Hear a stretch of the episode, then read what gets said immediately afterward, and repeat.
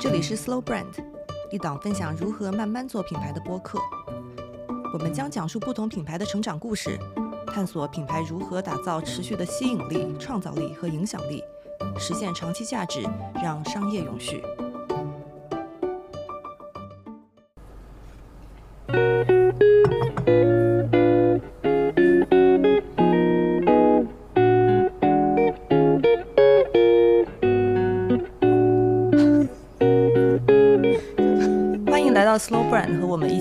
如何慢慢做品牌。大家好，我是莹莹。大家好，我是天。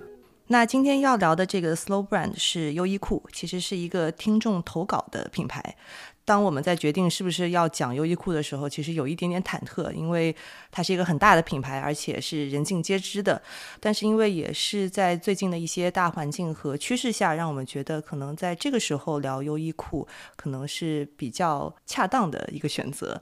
因为如果我们去看过去几年，时尚行业其实经历了一些大的趋势，其中一个趋势就叫 normcore，呃，一种精致极简的风格。那另外一个趋势是 athleisure，就是让运动风成为了潮流。其实我们会发现，大家穿着越来越舒服，呃，特别是现在居家办公也越来越多，在穿着上简单舒服，似乎比时髦好看更加重要了。对，说到这里，你不知道你还记不记得，就是在秋冬的时候，我经常会戴着那个针织帽嘛。嗯，一般也就黑白灰三个颜色，其实全都是优衣库的。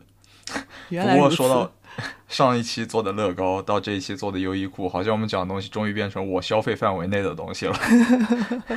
嗯，对，优衣库其实也是我可能衣橱里面占比最高的衣服，特别是最近穿的几乎都是他们家的家居服跟呃 T 恤啊什么的。对，这也可以讲到他们有一个特点吧，就是有一点穿他们的时候可以有一点放弃思考的味道在，因为他们的衣服就会颜色或者设计上都会看起来很简单，就可以对我这种选择恐惧症就非常的友好。对因为在穿衣服的时候，你就不需要想那么多怎么去搭配你的色彩啊，或者说今天的 look 到底是一个怎样的风格，就只要穿的自己舒服，适合自己那就 OK 了。嗯，但话又说回来，我觉得优衣库就是这样的一个品牌，它不是一个时尚品牌，但是每一个人都能够在当中去选到适合自己风格的产品。对，其实，嗯，呃英文里面有个词，我觉得拿它来形容优衣库特别的合适，叫 staples。staples 其实，嗯，不是订书针的意思啊，而是就是说它是一个必备的东西，就像米饭，它是一个 staples，就是一个每天都要吃的一个食物。但是我觉得优衣库它不仅仅是一个基本款，它还有比基本以外更多的一些值得我们去探讨的，嗯，一些特点。就我觉得每一个东西它具有自己的特点，其实还是可以追根溯源一下的。就像我们在聊一个品牌，经常会说它植根于某一种文化啊什么。像优衣库在它的起源地日本嘛，它衣服可能本身就存在着更多更深厚的意义。就像我们最常所知的白无垢，就是新娘她在结婚的时候会穿的衣服，或者说黑流袖。就是女性长辈会穿上一些黑色的和服，上面会有一些鹤类的花纹，或者说未婚少女她会用正袖来表示。就可能在外人看来，他们穿的都是袍子，但是其实在他们内部还是有很多细分的。就是这种强有力的制服文化，让十九世纪末之前一直穿着和服的日本人会很在意这些细节之处的不同，通过面料也好、刺绣也好来区分他的身份和阶层。西式的款式区分到日式这里，可能更是用品质感来区分的信号了。嗯，对，其实当你呃，如果是像和服这样是一种制服类的一个服装，当你不能用呃一些特别的 cutting 或者一些特别的外形来区分的时候，品质就变成了一些细节处能够体现你社会地位的一个东西。那其实这样的一种精神也在优衣库的产品上能够窥见一些端倪。虽然说所有的版型是比较大同的，就比较普适的，但是在品质和细节上，优衣库确实是能够甩开很多其他的快时尚品牌好几条街的。那嗯，我觉得这种对细节的追求和这种对简约。最 essential 的东西的追求，其实是我们今天想要聊的话题，就是它跟社会的一个大的环境是如何密切相关的。那其实，在前几年，我们经常会聊到一个词叫消费降级嘛。对，大家可能会呃就少买名牌，但是买一些可能在日常生活当中对于我们来说更重要的东西。当时有很多在讲消费降级的文章，去引用了日本的一位社会学家，他叫三浦展。他写过一本书叫《第四消费时代》，然后在里面他提出了四个在日本经历的一个消费时代，然后分别来解释不同消费行为它的演变。那他把日本的消费社会分成了四个阶段，从第一个消费阶段就是重视家庭需求，到第二个消费阶段是为了满足一种虚荣心或者是追求。奢侈品的这样的一个消费行为，到了第三个阶段，它可能更多的是追求一种个性化跟时尚化。那最后一个阶段是回归环保，通过追求内心的充实来达到一个个人的一种实现。对，其实这还挺好类比的。像我们现在反观国内，可能就在第二消费阶段和第三消费阶段之间的一个感觉吧。就包括房价的上升，以及奢侈品在国内现在其实还是挺热的，包括那个烂梗。江浙沪就是大家人人都穿的高阶，这是一个挺合理的过程吧？因为我们现在正处于这样的一个阶段之中，然后大家也会越来越注意个性化消费，就商品它可能并不是很单纯的满足需求而存在了，就是它的设计啊功能会越来越多。就像一九八零年的时候，西武百货曾经有一个广告叫做“自己新发现”，其实它在日本就会被定义为自我时代和个性时代的开启。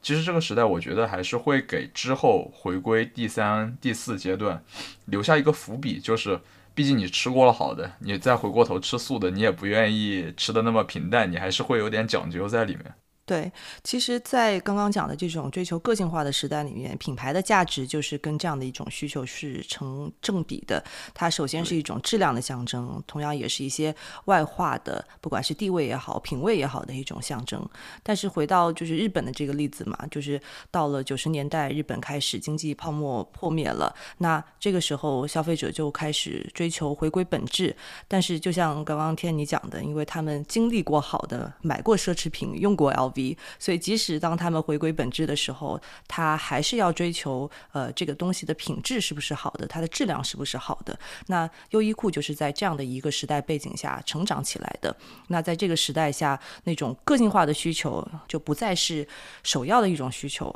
而且，其实像呃 我们这个千禧一代，你不是啊？就是我们这个千禧一代，就是我觉得在整个价值观上也会有一些转变，因为其实我们面临着更大的一些。经济压力和社会压力，所以也会让我们去放弃一些可能更表面的消费，去注重可能性价比更高的、更本质的一种消费。那其实为什么今天要聊优衣库，也是因为我们觉得在现在的这个环境里面，呃，我们面临着很多外部的不确定性。其实我们会发现，周围很多的朋友就开始做内观，呃，更多的去。寻找自己，问自己说，到底什么东西是有价值的？然后去寻找内心中能够确定的东西。然后在这个过程当中，其实大家最后很多的结论都是希望能够返璞归真，去追求一种很简约、很自然的东西。那我觉得这样子的一种冲动，可能真的是与生俱来的。对，或者可以说地球是圆的嘛。就不管怎么样，最后就会回到最本质那个点，就是绕了一大圈，追了一大圈的东西，最后的最后。大家会去需要的还是最一开始的东西，但是在绕这一圈的过程中，品牌它作为一个概念也成功的植入了，就是这就是你这一路绕回原点之后，你对于原来的那一个零，你的理解已经有所不同了，你会带着自己的一些考核和标准再去追寻需求，在我看来可能是这样的一个行为。嗯。讲的稍微有点深了，我们可以稍稍微往回倒一倒，我们可以聊聊就是优衣库它的起源吧。嗯，对，优衣库其实它最早在一九四九年，其实跟我们建国的时候，就是它的历史可以追溯到这个时候，是在日本的山口市。他们一开始其实只是做面料制造来起家的。创始人刘景正是七七年的时候从父亲那里继承了二十二家男士西装裁缝店，然后他才开始做服装类这个行业。那当时在接手了家族的生意之后，刘景正其实也了解了欧洲还有美国的市场，然后他看到了当时像 Benetton 就是贝纳通和 Gap 这样子的一些品牌在国外做的特别好，那他觉得他们这样子的一种经营方式，就是更加的是垂直整合的一种方式，就是一个品牌负责从商商品的规划到生产到销售的整个的链条，他觉得这样子的一种经营方式其实是一个不错的生意机会，所以他也决定用这样子的一个商业模式去转型家族企业。那其实，在他创立这个 Uniqlo 的过程当中，他还曾经特地请教了一位叫 Mickey Drexler 的人。这个人其实是很了不起的，就是他曾经担任过 Gap 的总裁，就是 Gap 在美国最风生水起的时候，就是他在掌舵。那呃，对，所以刘景正的就特地去跟他去讨教，然后想要去复制 Gap 整个的商业模式。那其实后来还有一个插曲，就是 Mickey Drexler 后来也成为了美国一个非常有名的品牌，叫 J Crew，就是也是在一些基本款的基础上去做品质这样子的一个品牌。然后这个品牌其实曾经呃 Uniqlo 考虑要收购它，在一四年的时候，但是因为价格太高了，要五十亿美金，所以那个时候让刘景正望而却。步我，然后我觉得对，然后但是我在想说，如果他当时真的收购了，就感觉这个东西就是绕了一圈，嗯，他想要学 Gap，对，又回去了，对，就稍微有点扯远了。但是我觉得这个是一个很有意思的一个 anecdote。那嗯。那优衣库其实就是在这样子的呃国外的一些品牌的启发下，开始用呃我们现在经常会聊到一种 SPA，就是 Specialty Store Retailer 的模式，呃去开始发展。第一家优衣库的店铺是在一九八四年六月在广岛开业的，当时的店名叫 Unique Clothing Warehouse。哦，这其实你刚才讲这个商业模式很好类比嘛，就包括它一开始效仿的 Gap。到我们现在很常见的 Zara、H&M 这些快消品牌，其实都是用这样的一套体系在做事情嘛。是的。不过说起来，那个优衣库的品牌名还有一个小故事，就是这个作风确实有一些浮夸，因为他们本来的名字是 Uniqlo，就是 U N I C L O，但是当时负责注册的员工把 C 看成了 Q，所以它才变成了现在的样子。对，Uniqlo 就是 Unique Clothing 嘛。然后我其实我自己觉得这样的阴差阳错其实是命中注定的，因为我觉得他把那个 C 错看成 Q 之后，当你第一次看到就是 U N I Q L O 这个词的时候，就会觉得很好奇，因为有点奇怪，你就不不知道它什么意思。我觉得反而让这个品牌名更加有个性了。这个只是一个个人的一个见解啊。懂了，就是莫名其妙的妙。对，是的。那其实，呃，他开了第一家门店之后，九十年代是优衣库在日本发展的非常快的一个阶段。因为当时日本整个经济大衰退，所以，呃，优衣库它的高性价比的产品，其实是让它在这个市场里面很快的去捕获了很好的市场的份额。呃，九四年的时候，他们在日本已经有一百家的门店，而且，因为他也非常大胆的去把呃生产去外包到一些劳动力更廉价的地区跟国。家，所以也让他们的产品在价格上面非常有竞争力。那举一个例子啊，就是他们的第一款爆款产品是在九七年左右，呃，那个时候摇粒绒外套就是卖的特别特别好。那因为它的价格是差不多在十九美金，那当时市场上的其他的摇粒绒的产品价格它差不多是在三十九块，所以是差不多平均的一半。那这样的一款产品，第一年就卖了两百万。然后三年内，据说是卖了四千万，那就等于说三分之一的日本人口都有一件优衣库的摇粒绒。其实也可以看出，他们卖东西的速度也好，开店的速度也好，其实都非常值得称道。就是真的开的又多，卖的又快，其实这是很难做到的一件事情吧。他们最早走出国门的时候，其实是在零零年后，他们先从欧洲突破。然后至于中国亚洲地区，可能是零五年他开始进入香港和韩国，包括去找他的师傅嘛。进美国也是在零五年之后的事儿。嗯，其实它的全球化的拓展并不是非常一路非常顺利的。那比如说他们在零二年的时候就在英国一口气开了二十一家门店。然后到了零六年，只剩下八家，就说明他们在欧洲开店了之后，整个的市场的反响并不是那么好。那这一方面是因为当时在欧洲，优衣库是没有一个市场基础的，然后也没有品牌的认知。然后另外一方面呢，是因为它的产品尺码缺少一种适配性，就是日本人的码直接拿到欧美市场去卖，没有对尺码做出调整，所以很多消费者他买到产品之后是不合适的。那回到品牌认知这件事情，其实是优衣库，我觉得在可能两千年到二零一零年这十年内一直在想要去 crack 的一件事情，就是怎么样能够成为一个全球范围内被大家所认可和喜爱的服装品牌。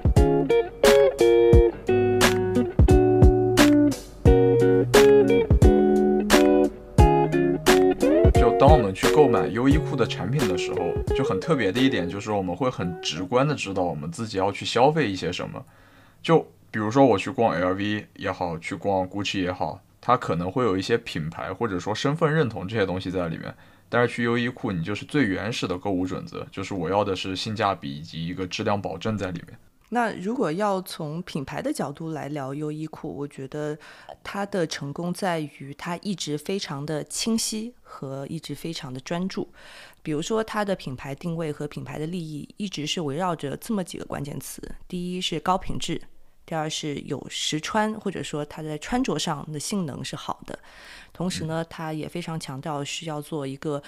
Made for all 就是跨越不同年龄、性别还有风格的这种具有普适性的基本款，然后最后就是在价格上面必须要让大家能够支付得起，是非常亲民的。就像他自己企业的那个 vision，就是啊，他说 Uniqlo 是一个 modern Japanese company that inspires the world to dress casual，所以他是希望说启发呃全世界的人都能够非常随意的穿，而且穿得很舒服。但是呢，如果我们回到一个品牌的策略上面去看，其实我们所有的品牌定位也好，都会去强调说怎么样去凸显一种差异化。但是优衣库它讲的故事往往呃恰恰就是 everything for everyone，这个其实是一个兵家大忌，就说明你的策略没有聚焦点，你要给所有人做所有的东西。但是有意思的是，优衣库在这个利益上面竟然做到了。搭建了一个非常强大的供应链的系统和数字的系统，去持续围绕这样的品牌定位去输出。就在我看来，这种时候品牌的它的使命也好，愿景也好，是能够帮助公司在每一次的发展中不断做出取舍的。像优衣库，它所取舍的就是不去追逐潮流。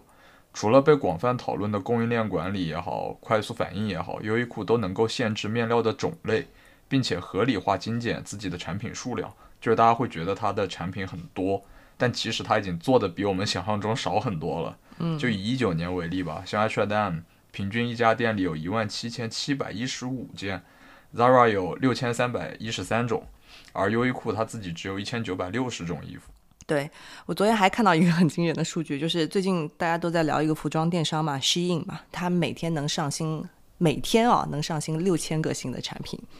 就是他已经把，他就是他他已经不叫快时尚了，他叫 real time fashion，就是每天能够实时利用数据和非常灵活的供应链的配合去压低产品价格。但的确就是它在质量上是没有保障的，但是它能够确保每天推陈出新，给到消费者各种各样的款式，然后通过数据来测试什么款式它是能够卖的最好的，然后再在供应端去加量。那今天肯定没有办法就是去细讲这个，但是我觉得只是给大家一个对比。就是它一天能上新六千个，但是优衣库它可能就是在一个时间内店铺里面只有不超过两千个的这样的一个款式，所以你会发现它通过这种精简款式，首先能够做到是。大批量的去采购面料，因为你一个款式你量大了之后，你的面料就可以就是采购的量就更大，这个就能够把成本的去降低。那同时也是因为你大批量的去采购同一块面料，所以你会愿意，也就是说你在面料的研发上面的投入就会更加值得、更有意义。那其实，在讲到优衣库的时候，我觉得就是有必要提一提，嗯，有三个概念吧，就是嗯，我们经常会混在一起说，就是呃，有三个词，就是一个词叫 clothing 跟 apparel，就是服装或者衣服，还有一个词是 style，其实它指的是风格，它是一种个人化的东西，或者说，其实我们不同的人喜欢的不同的设计师，他们可能会有他们自己的 style 跟特定的风格。然后第三个词其实是讲的是 fashion，其实是时尚，它更多是以趋势和潮流为导向。那可能在不同的时间点，在不同的时代，不同的 style，不同的风格，会成为当下的一种 fashion，当下的时髦。所以说，可能我们在买 Zara 的时候，我们买的是 fashion，买的是时尚。但是 style 风格又是一个比较稳定的东西，它可能是一个设计师他的沉淀，或者是大家变得更加能够知道说什么样的风格是更加适合我的。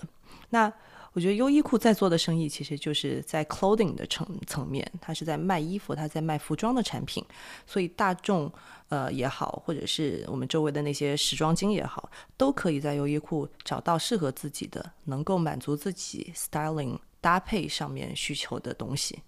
对，但在我看来吧，如果他单单的只是在卖衣服的话，其实他的角色就会更像是一个商人，嗯，就是。在社会中来看吧，或者说抽象一点的说，他只是一个社会角色。从人文的角度来讲，它所具备的影响力也好，或者说它要长久存在所需要的一些寄托和认知也好，都是变得很空泛的。因为如果当你利字当头的话，环境一改变，你做的生意就会变，而不是执着于我们之前提到的 style 和 fashion 这样的东西。对，所以在精神的这个层面，我觉得。我们可以聊聊，呃，一六年优衣库做的一件事情，就是他们当时做了一个全球的 campaign，提出了呃一个概念叫 lifewear。那其实现在整个优衣库，它不管是从产品的开发上，还有它的营销上，也都是一直在持续的围绕 lifewear 去展开的。但是其实这个 campaign 是让我真的对优衣库有所改观，甚至是心生敬意的一个 campaign。因为他把他的一种野心跟设计的出发点讲得更加清楚了，就是刚刚你讲的，它不仅仅是卖衣服，而且它是有一种精神层面的追求的。我们可以听一段音频，其实是当时他们 Lifewear 在 launch 的时候的一个广告片。Every day we get dressed, but why? Why do you get dressed? Do you just throw something on because you're late? Do you choose based on your mood? Or the weather. The weather can change your mood, just like that. Do you ask yourself, can I pull this off? Or am I fitting in? Why do you want to fit in? Why do you get dressed? Can a shirt change how you feel? Warm colours release dopamine, which is a fancy way of saying they can make you happy. Do you dress to protect yourself? Something soft can make you feel secure. Why do we get dressed? There's no one answer. But to make clothes for life, we'll keep asking. That's the science of life wear. 刚刚插入的这段是优衣库在一六年的一个 campaign Lifewear 的一个广告的视频。那如果大家去视频上面看的话，就会发现，在整个片子里面，人们穿着非常简单时髦的衣服，在慢动作下穿行在城市里面，而且它配上了刚刚大家听到的非常有启发性的旁白，然后有一些甚至是有一点哲学性的发问。其实，Lifewear 在讲的是什么呢？它其实在讲的是说，优衣库卖的不仅仅是一些基本的、不挑人的衣服，而是将品质、实用性和美观的风格相结合，而且怎么样能够让这些衣服去融入生活，让生活变得更好，提升生活。而且，怎么样把生活的场景和生活的这种不断变化性去作为产品创新的驱动力？我觉得这样子的一个就是 The Science of Lifewear 这样的一个 message，它其实既体现了优衣库它作为一个日本品牌，它对品质、对穿着感受上面的一种匠心，同时呢，又在强调一种生活的这种嗯 evolution，它的进化，也是能够引起不同国界的消费者的共鸣的。没错，一提到这个就很难不让人感受到它日本品牌的内核吧。就是每次提到日本的品牌什么也好，就往往匠心这个词都是一个离不开的东西。就算是做这种日常常规最常见的衣服，你也能从中间依旧抓取到这个关键词。是的。与此同时，就 Lifewell 也成了一个沟通和营销层面的平台概念，或者说我们也可以把它描述成一种生活方式。就是优衣库定期出的《Lifewell》杂志，会通过不同的故事和人物来传达这种简单、有品质还富有细节的生活方式。嗯，其实我们今天用的这个配乐，呃，也是他们 Lifeware 的一部分。就是我在 YouTube 上面找到他们有四段 Lifeware 的音频。嗯，然后分别是搭配四个场景，一个在书房里面，一个在春天的厨房里面，一个是放学后的一个场景，还有一个我忘哦，还有一个是露营的场景。然后他们就分别请音乐人谱了四段，用音乐来展现 life word 这个概念，就很有意思。对，这么一听确实挺优美的。要是我来做，我一定会加一个躺在床上开着空调的。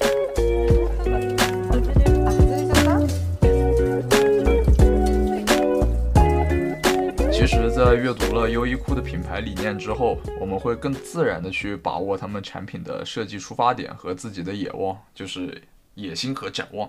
那么，围绕着打造简单、有品质、每个人每天都可以穿的必需品，其实优衣库的许多商业的举措都是围绕着怎么样让品质更加提升，怎么样设计更加合理，以及一些技术上的创新所展开。而且，他一直抱着一种不求完美、只求进化的态度。就像他在品牌的哲学里面就会有强调，要有意识的去顺应变化，然后让整个品牌更多元，同时要去不断的挑战常规。没错，就从款式上来看吧，它款式上就体现了品牌的简单和 essential 的这种态度，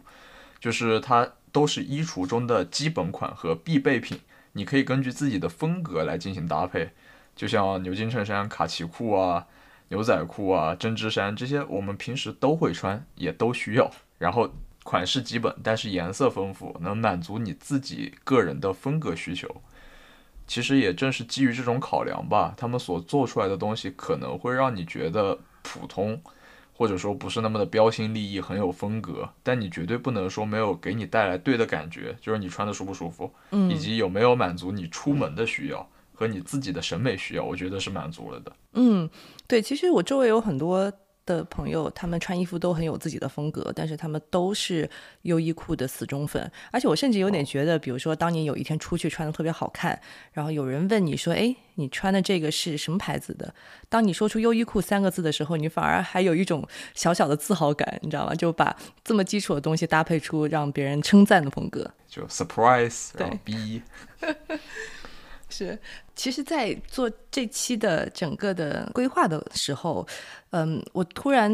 意识到一个点，就是其实我一直对于优衣库是非常喜欢的，然后也是心目当中最崇拜跟最尊敬的一个品牌。那其实我一直以为是因为我很喜欢他们的产品，后来才发现，其实我对优衣库的印象跟我第一次认识它的那个场景是有关系的。那其实我一眼钟情，对，因为我第一次逛优衣库是在零六年的时候，那个时候我刚到美国，刚到纽约念书，然后优衣库在纽约的 SoHo 的 Broadway 上面开了一家非常大的旗舰店，呃，我记得我第一次去逛的时候，就对那家店特别印象深刻，就是你一进去，它有一个。呃，中间有一个非常高的一个玻璃橱窗，里面有一些非常有未来感的一个装置，所以我对于优衣库的第一印象是觉得，哎，这个是一个非常酷的品牌。然后我们在这次查呃做整个的这个 research 的时候，就发现哦，原来那家店对于优衣库它整个品牌发展的这个历程来说，其实是非常重要的一个尝试，甚至是一个嗯像里程碑式的一个尝试。因为呃纽约 SOHO 其实是一个非常标志性的目的地，而且那家店店铺一共有三千多平方米，对于当时的优衣库来说是一个非常非常重要，就是你必须要一击必中，把品牌的整个形象跟名声建立起来的。一个尝试，所以当时在做这家 SOHO 的旗舰店的时候，优衣库它是找到了日本非常有名的设计师佐藤可士和，他其实是呃被人们称为能够带动销量的设计魔术师，是一个跨领域的设计师和创意大师。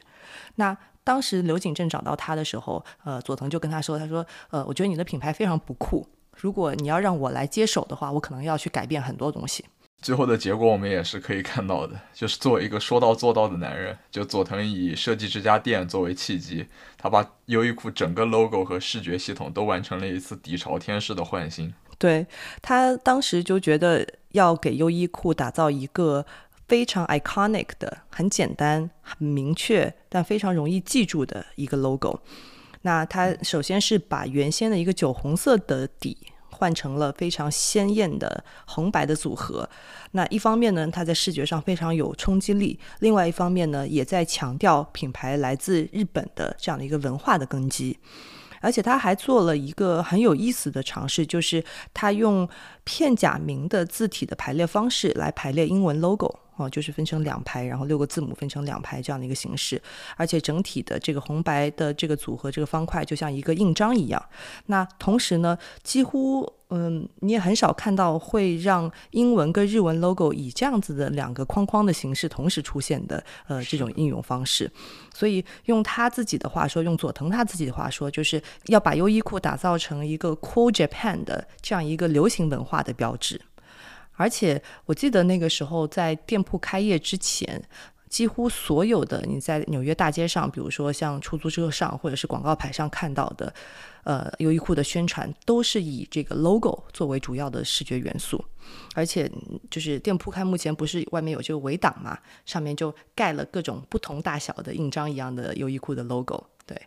然后整体上就是像我刚刚说的，这个旗舰店的设计就非常的嗯有未来感，然后非常的呃。就是非常吸引眼球吧，所以其实这个也是因为当时呃佐藤他召集了一个全明星的团队，找到了非常有名的室内设计工作室叫 Wonderwall 去设计了整个旗舰店的一个室内，同时呢也是用叫 Practical Beauty 就是实用之美作为它整体的设计理念。那其实在这个旗舰店建成之后，不仅仅打下了他们在国外的一个品牌认知的基础，同时呢也开启了他们更多的更为激进。的合作计划，就比如说大家后来都非常呃了解的这个 Plus J 和就 Sander 的合作，也是在那个旗舰店开业了之后，呃，优衣库开始的一些新的尝试。Yes，然后这种创新精神也被他们很好的应用到了方方面面吧。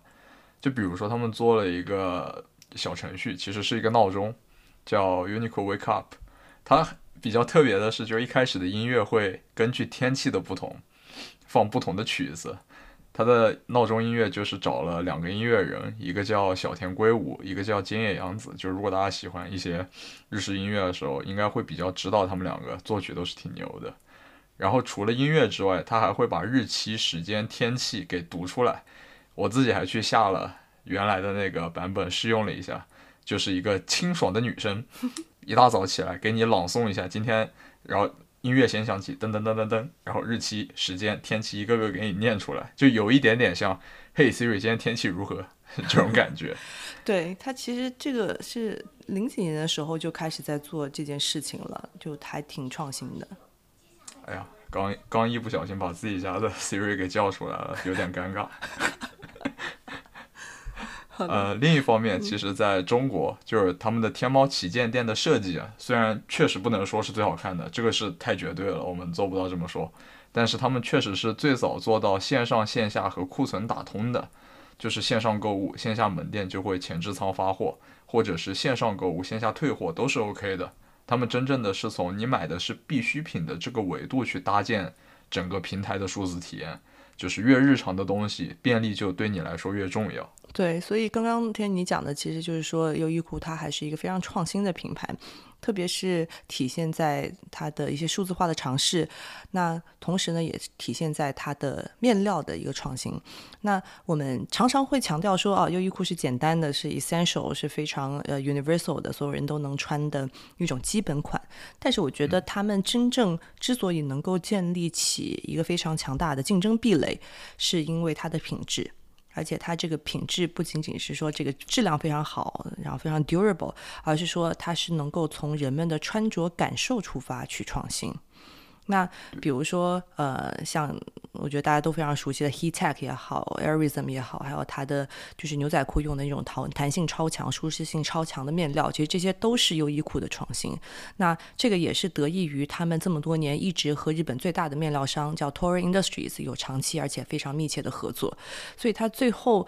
能够做到的是衣服非常的实用。穿着非常的舒适，而且能够根据不同的场景，比如说它也会有一些运动线嘛，啊根据不同的场景去开发一些新的功能。那我觉得他们的这些功能性和运动产品的 performance 是稍微有一些不同的。那因为我是觉得他把这个 performance 放在一个更日常的场景下打造，让人们能够穿得很舒服的一些面料跟产品。没错，就既然要做到 performance，它的科技和技术也肯定会是它的核心之一。就像我们在谈论一款跑鞋或者说篮球鞋的时候，我们会去关注它用了哪些科技以及它的性能表现嘛。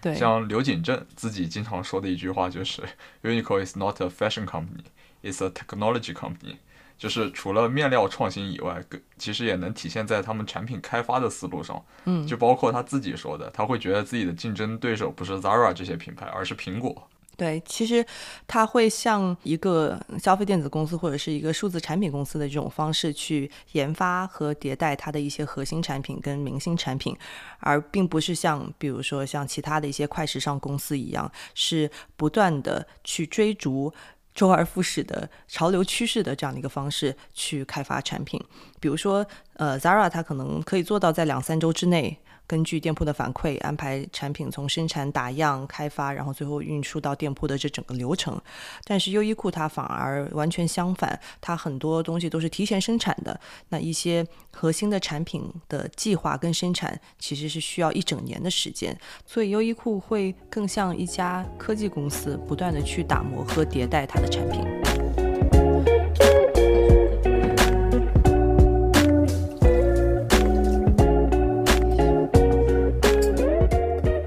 讲到优衣库，就必须要聊一聊它的联名，呃，聊一聊它的联名的思路。那其实，呃，几乎它在不断的用联名来轰炸，然后再吸吸引大家的眼球。呃，那其实很多联名也是成为了大家趋之若鹜的一些系列，比如说像 Plus J 的系列等等。然后我们会发现，当我们去梳理它的一些联名的一些思路的时候，会发现它。会面向不同的人群有不同的联名，比如说有面向年轻人和家庭的迪士尼的联名，或者是二次元的一些动画的联名，然后会有针对呃，比如说更时尚的人群的一些高阶时尚联名。除了 Plus J 以外，还有 J W Anderson，还有最近的 Money。都是他们的呃一些在时尚这块的一些尝试。那除此以外呢，也会有一些很潮流的东西，比如说跟 COS、跟 Undercover 的东西呃合作。那其实让我觉得。最呃羡慕的一个点吧，就是作为一个品牌，它其实坐拥了非常多的优秀的日本设计师的资源。那我觉得跟日本的这些设计师，你只要轮流合作一遍，其实都能够引起轰动。比如说去年大家呃在冬天卖的特别好的那个 White White Mountaineering，其实就是一个这样的一个例子。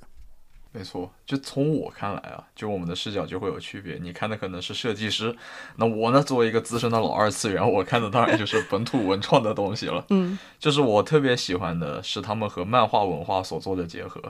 因为我们都知道，就是漫画它一开始更早的时候嘛，都是看漫画书，漫画书那时候还没有彩漫，都是黑白的，就和白 T 非常的应景。然后如果你选取一些非常漂亮的。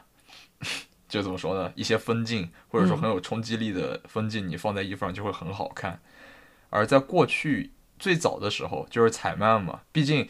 它要动画化，变成有更多受众之后，它就会变成一个彩色的动漫。在以前，很多人会把那种二次元的形象啊、角色，就直接一个彩色的人一比一的印到自己的衣服上，就一般会被称为痛衫，就是。怎么说呢？就是因为他们和现实多少是有一些代沟的。你穿着这个上街，大家就会觉得你，哎呦，死宅真恶心，就会这样。但是优衣库就是它的表现形式，它采取了怎么说呢？也不能叫重新设计，但是是一个大众视角中能接受的一个审美的尺度来做这件事，就会让它变得不那么的中二也好，或者说私密性，或者说个人化就没有那么高了。就像我很喜欢的，就是他和周刊少年 Jump 做的联名一整系列，也包括他去年做的和咒术回战的联名也好，都是采用了漫画中很漂亮的镜头，然后质感又有，然后还原度又高，然后又好看，就对我这种动漫爱好者就是原地升天，福音降临。我觉得刚刚那一段是天在整个播客的录制过程当中 energy 最高的一段，可以感受到你对 这些联名的热情。我猜测应该也是算优衣库卖的最好的系列吧？这些对，应该是的，因为我看去年《咒术回战》上的款都超过一百个，但基本上基本秒空。嗯。对，其实刚刚讲到就是这些联合嘛，其实很多联合它不仅仅是一个现实的呃一个合作，就是这样的一些合作款，它沉淀下来成为了 Uniqlo 的子系列或者是子品牌。比如说它每年会出的 U 系列，其实最早的时候也是因为跟呃 l a m e r 先去做一个联合，但后来它。把这个东西变成了一个一直会出的长期的一个子系列，同时呢，还给了梅尔在巴黎开设了一个研发中心。那最终呢，优衣库还入股了勒梅尔自己的品牌。其实这个非常受时尚人士青睐的这个基本款系列，其实最早的时候也是从一个合作系列开始的。那另外一个就是联名。后来成了就是常规系列的，就是 U T 系列。那其实刚刚听你讲的那些漫画的合作，应该都是在 U T 系列下面。那 U T 其实是在一三年的时候，优衣库把 Nigo 招至麾下，然后 Nigo 其实就是大家非常熟悉的就是很多潮牌的呃创始人，比如说 Bape。那 Nigo 他在作为 U T 这条呃创意总监之后。他就让 UT 这个系列变成了一个无止境的、不断去做联名的一个 T 恤的系列，也选择了用白 T 这个万物皆可联名的品类，然后用图案来作为一种合作的表达的载体，受到了很多年轻像你这样的年轻消费者的一个喜欢吧。嗯，可以，UT 不关圈钱不止是吧？嗯，我也在想说，那它到底提供的是一个更便宜版的？比如说 Joe Sander 或者是 Marni，还是说他通过联合创造出一种新的东西？它它这两者优衣库和其他品牌的设计师的这种结合，到底嗯，它它实现的是什么样的一种价值？那有一种方式，我觉得可以去理解的是，嗯，比如说高阶的时尚，它可能需要用非常好的面料才能够做出他们想要的版型或者是廓形。但是优衣库它因为在技术上的创新，还有一些在供应链上的一些优势，能够找到一些更好打理、更日常化，而且性价比更高的面料，去实现设计师他想要实现的这种效果。我觉得这可能是优衣库跟这些品牌它合作了之后的。带来的一个价值就是找到更好的，但是在价格上更有优势的这样的一个面料的选择。我觉得这个可能是一个角度去看，然后还有一种角度去看，可能是优衣库它最核心的这种哲学，就是实穿、呃舒适、基本款。那如果让另外一个设计师让他来诠释，呃，他会诠释成什么样？我觉得可能是去探索一种不一样的对这种基本款的表达。对，或者说从我自己的角度来看，因为对 UT 系列可能我了解的会更深一点，或者说购买过的更多一点，我对它理解可能更倾向于一个 be yourself 的一个态度在。就像 T，它本来就是纯色的，你只是在上面向大家去展示你所想向外展示的那一部分，就像日式漫画一样，就是你的画风也好，你的色彩也好，会因为你不同的笔者。而产生各种各样的不同划分迥异，或者说分镜打击感会不一样，但是底色的选择永远都是那个坚定的白色，就是有一个本质在，你就可以去尽情的发挥你想要向世界呈现的。对，我觉得这个还蛮有道理，就是他也不是说任何的设计师他都会去合作，也不是说去只合作一些最有话题性或者是最当下最潮流的这样的一些人，而是说这些他合作的设计师要在理念上是有共鸣的，就是他所坚持的这个东西还是品质，他的出发点仍然是让人穿的非常舒服、非常百搭的设计。没错，有这些共同点在，才能出现让我们认同的产品嘛。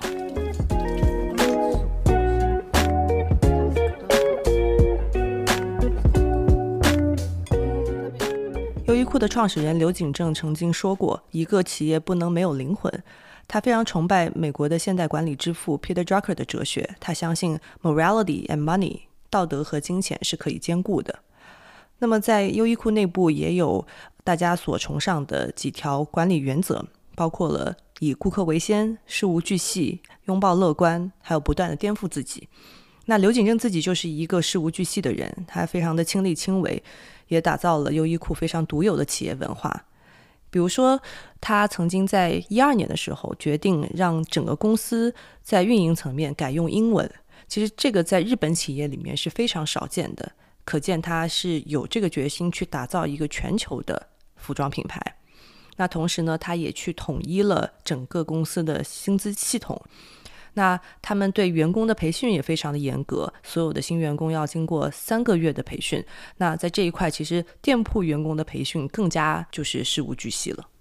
没错，店铺体验能这么让人难忘，和他们的员工培训，我觉得是分不开的。就像我在上大学的时候，就有同学也去优衣库里做过兼职嘛，嗯，就从他们那里了解，就是叠衣服的技巧也好，和客户交流也好，都有一套固定的